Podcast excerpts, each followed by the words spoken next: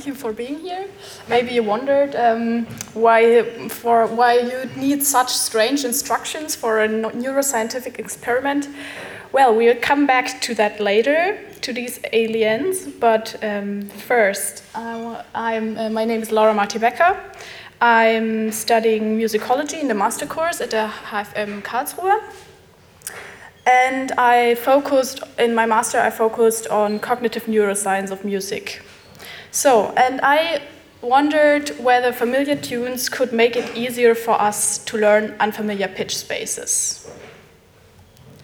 So, first of all, we have to make a quick, um, to take a quick look on the question how do we acquire musical competence at all?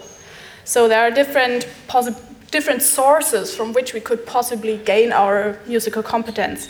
So the first source could be musical universals, like that all we know, how we understand music derives from innate musical elements. So, um, but actually there had been a lot of research about musical universals and it was, it's not that easy to, to find like a universal has to be there in every musical culture. And to, today it seems like the only universal is like that there is culture in every, in every culture, like there is music in every culture. So another possibility would, would be formal musical education. But like we all, if we ask ourselves, um, can we just enjoy music if we had a formal musical education? No, that's not the case. Like uh, there are a lot of people who have no idea how music theory or such things work, but they can actually understand and enjoy music. So that's also not that big part. Like from a neuro neuroscientific view, actually musicians are different in some in some aspects, but that's not the main point where we gain our musical competence in our culture from. So then there is musical enculturation. Um, I found this definition in a paper ability of human beings to internalize regularities of the auditory environment through implicit learning processes. So, so um, this means that we just through interacting with music, with many samples of music in our everyday life, we learn to we learn to understand the system and we learn how music works. So if you ask somebody who has no, never learned something about music theory and you play a, a, very popular folk tune like Alle meine Entchen or something, or some Christmas songs, they will probably recognize a wrong note even if they have no idea why. So now here is the important term implicit learning mentioned, implicit learning processes mentioned. So what does implicit learning mean? Um, implicit learning in music. The process of implicit learning, generally defined as the ability to acquire unconscious knowledge without intending to, is an element, elementary and ubiquitous process in human cognition. Musical knowledge, like native language knowledge, is implicit. It is mentally represented, represented without awareness of the entirety of the complex grammar of rules, having been acquired through attending and interaction with a large number of samples. So there are two important points about implicit learning. It occurs without the awareness, and the learning is unintentional. so, um, implicit learning in music research. Um, there has been quite a lot of studies in the last few years about um, how musical structures can be implicitly acquired and what structures can be implicitly acquired. And there are many different experimental approaches to this question, but generally most experimental designs follow a basic structure.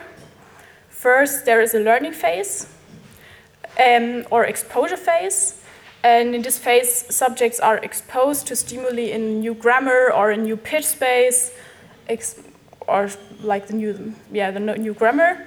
And um, that it can be a passive ex exposure. So like the uh, the subjects don't do something different. They maybe have even a distractor task like drawing something or they there can be a task like a memorization task or you should rate the liking or some task like this and then secondly there is a testing phase where you test whether the subjects acquired the new thing the new grammar or the new pitch space um, and you can do this by a direct or an indirect task test. Like an indirect test would be if you would rate like the liking, and you would determine whether grammatical items are like better than ungrammatical ones, or a direct test where um, where you directly ask a question like, is there a detuned, is there a wrong note in this item? So now implicit learning and in music research, I picked, for a very brief overview, I picked two studies, like one 2008 from Loui and Wessel and colleagues. Um, they basically asked the question whether, whether 30 minutes in a new tonal system are enough to acquire to acquire at least some features of that musical system. And they had like an, a new artificial grammar and a new artificial system. They used a Bohlen-Pierce, a so-called Bohlen-Pierce scale. And after 30 minutes of exposure, um, the subjects actually rated the grammatical stimuli as more familiar than the un ungrammatical ones. So basically, they found out that 30 minutes could be enough to um, gain some knowledge about a new pitch space. And Rohrmeier and Cross, 2013, asked themselves whether um, the musical gestalt influenced the learning of a new, of a new artificial grammar. And um, they actually found out that the, the, musical gestalt has quite a big influence on um, how good we acquire, how, how well we acquire a musical system. So uh, from this, after this, um, I asked, I, I, wondered why many researchers use like a new pitch space in combination with a new grammar.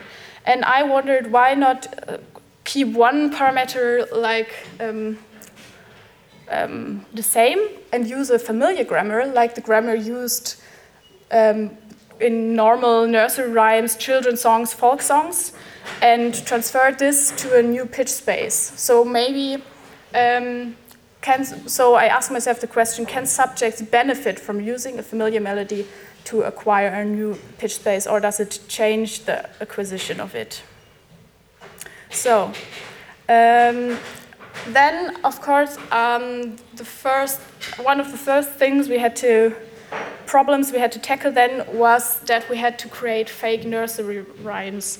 So why I could not use actually actual nursery rhymes or actually folk songs because I wanted to compare two groups. So I needed melodies which one group would definitely not know beforehand. Um, so um, I'm not a programmer, but I used the chance to improve my programming skills and um, I implemented a Markov chain algorithm that analyzed a number around 150 um, children's songs or nursery rhymes from the Essen Folk Song collection on music21. And this and this, well, the Markov chain algorithm analy um, analyzes how the probabilities are from that one no node follows another. And and then afterwards, a Python program um, generated new fake children songs and nursery rhymes from this with these probabilities. And then you have the choice. You could either you could analyze pitch and the length of the notes together or separately. And after testing, we found out that they, the songs sounded much better when you um, analyze those together and generate the songs from this. Um, so, and then we, uh, yes, and then we used SuperCollider to synthesize the test items. Good. Um, so I have I just listened to. We will just listen to one short uh, item. How one of those nursery rhymes could possibly sound.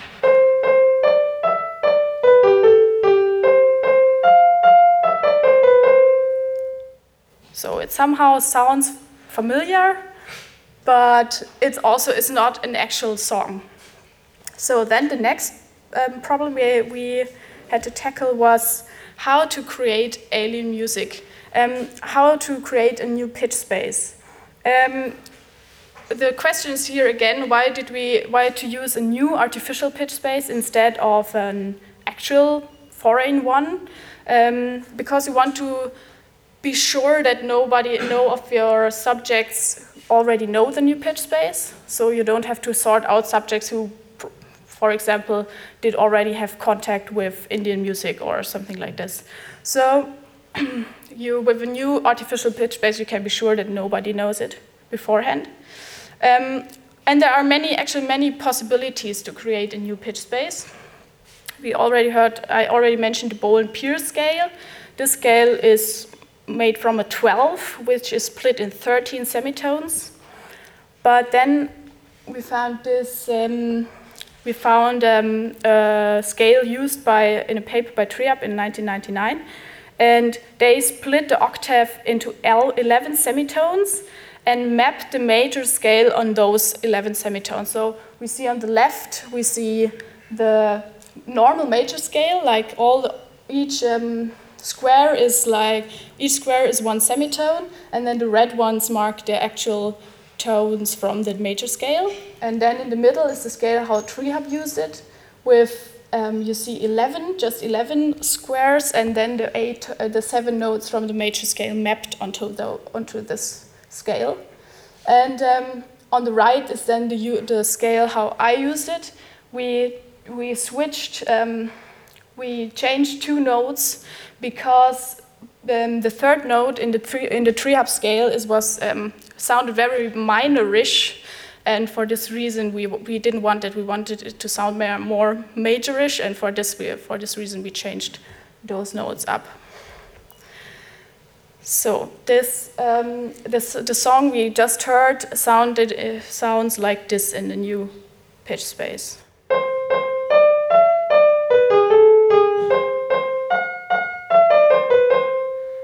So you can hear it does not sound completely off, it just sounds kind of weird.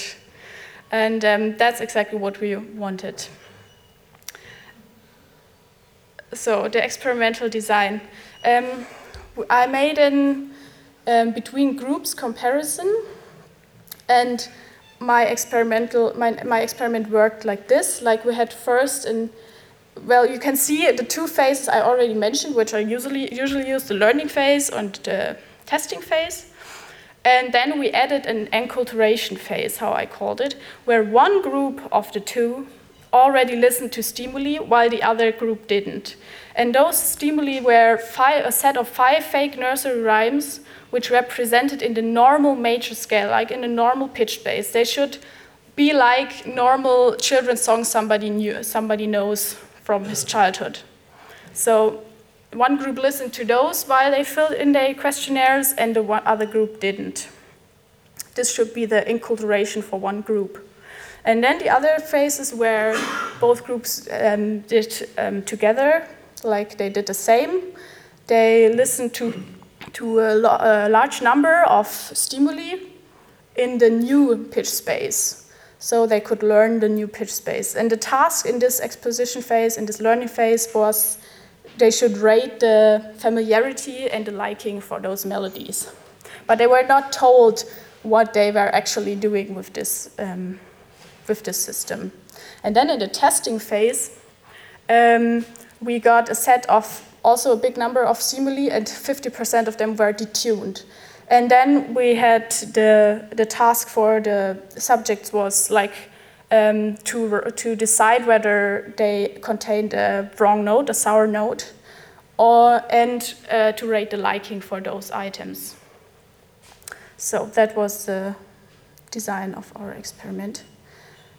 Um, we had 40 subjects, um, 90 female, 21 male, and I matched them to the groups for age and um, age and musicality, and um, we tried to match the musicality because it could be an, an founding variable if some if some, one group were musicians and the other was weren't.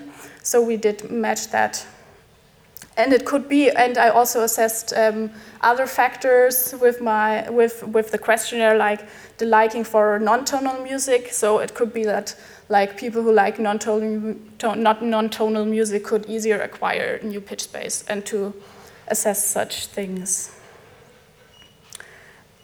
So now we are coming finally back to the to the aliens. So why did we um, create such a scenario with aliens coming to Earth? And um, yeah, why did we need that? Well, the problem was that in the testing phase, the problem comes with the testing phase. So um, already everything sounds tuned for the ears of the subjects. Yeah, it's, it's a wrong system. It's, everything is somehow detuned. And so um, we have to make them get, they, we have to make them understand what their, what their task is. Like if you just ask them, is there a detuned note in this melody? It's like, yeah, of course, there are, all notes are detuned in this melody, yeah. So you couldn't do that. And so um, we made up this, this um, scenario with the aliens from the beginning of the experiment so that they could really kind of immerse into the, into, into the new pitch space. And in the testing phase, they were getting instructions like the follow, like the following.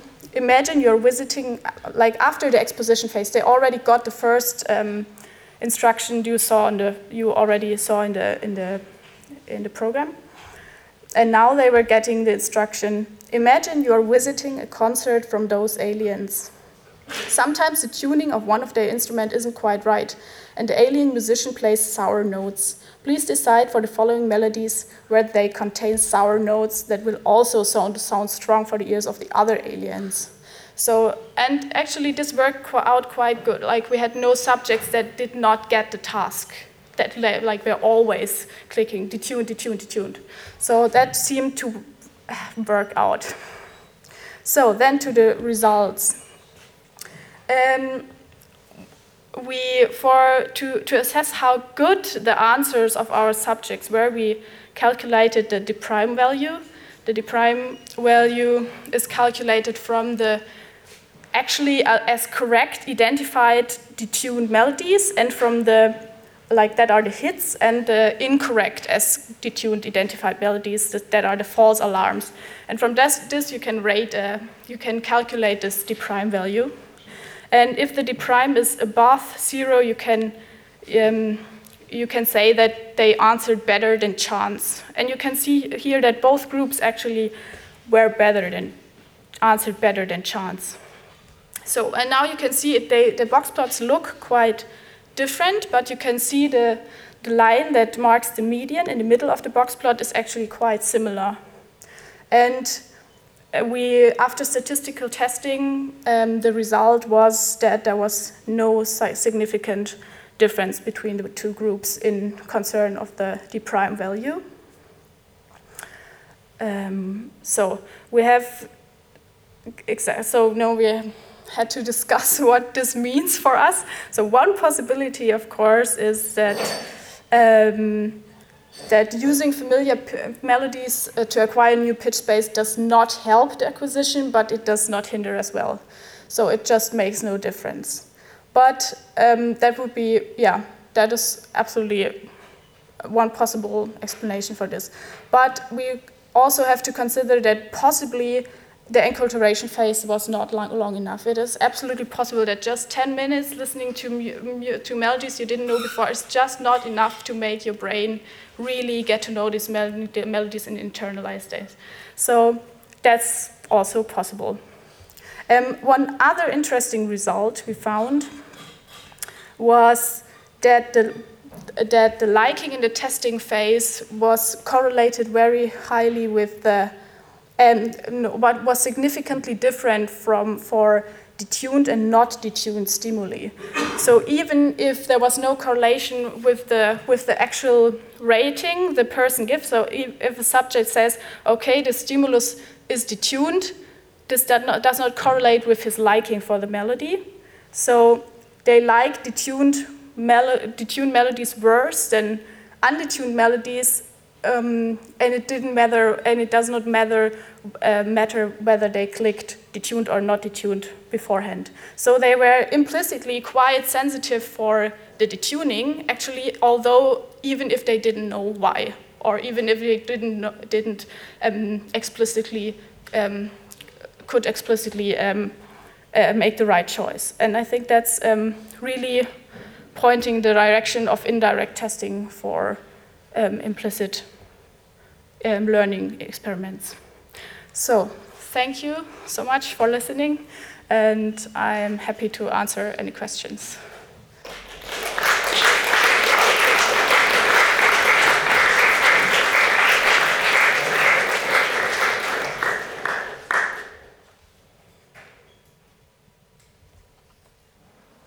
No questions?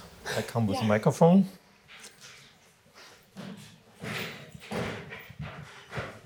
Thanks. Hi. Is it possible that there's a third possibility that the enculturation phase is um, possibly also too long? And if you hear it just once, the fact that you don't have time to second guess your first instincts might also play a role. You might, I, I could probably do better if I hear it just once. If I hear it twice, I might start to wonder if I've made the right choice and possibly thereafter make the wrong um, identification of any sort of pitch changes. But in the enculturation phase, you didn't actually have to make any choices. It was just like passive exposure in the in the enculturation phase. I, or did I, maybe I didn't get the, uh, the question right? Like in the enculturation phase, they just listened to the same five melodies over and over again to get enculturated with them, and then they had to make the ratings and the choice, the forced choice test about detuned or not detuned in the testing phase. And there they always heard like one item, and then they had to decide whether it was detuned or not detuned. Or did, uh, maybe I, I no, I maybe I didn't get the. Okay. Um,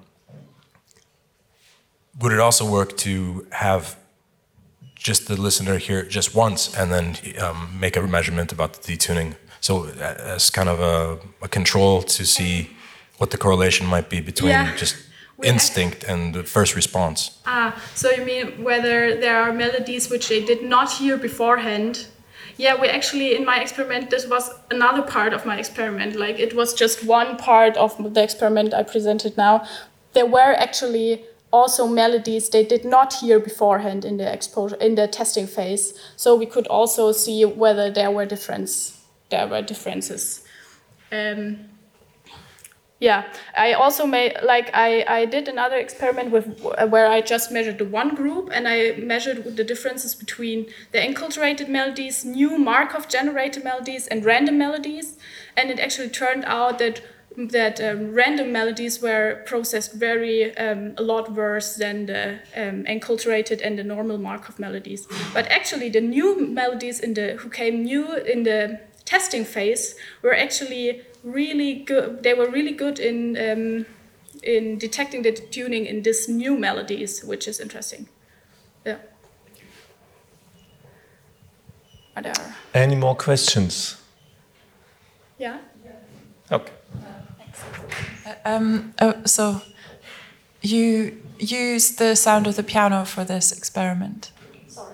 Did you use uh, exclusively one instrument sound for this experiment? Yes. Uh, are you thinking of repeating the experiment with different instruments? It would be in interesting for sure, but like for now, we just had to keep like the possible variables small, so everything was the same. But there are actually studies who are researching the time how the timbre um, interacts with learning, implicit learning, but there are not too many. So this could probably be a very interesting question: how the timbre um, influences the learning the implicit learning of the new pitch space. Thank you. Was there? There is one.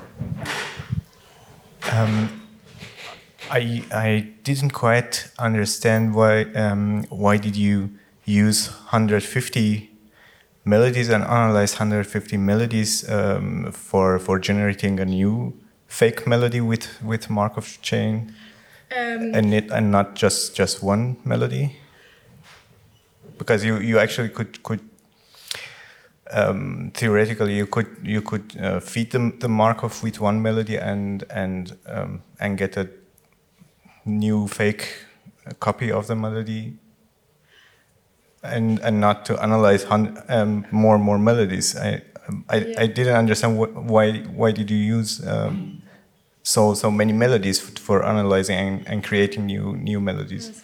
Um, well, we, because we needed a set of um, like as possibly as close nursery, nursery or children's songs to real children's songs, and um, it, it was um, like this Essen Folk Song collection from music21 that I used to um, for generate those, those songs that were about 100 that, that was just about that size and it's it seems quite right. It seems quite good. The results sounded pretty convincing but um, or, or did you or did you wonder whether I just generated one song from all from the no I was wondering why why did you use so many songs? Why did you analyze so many songs for creating a, a new uh, a new song?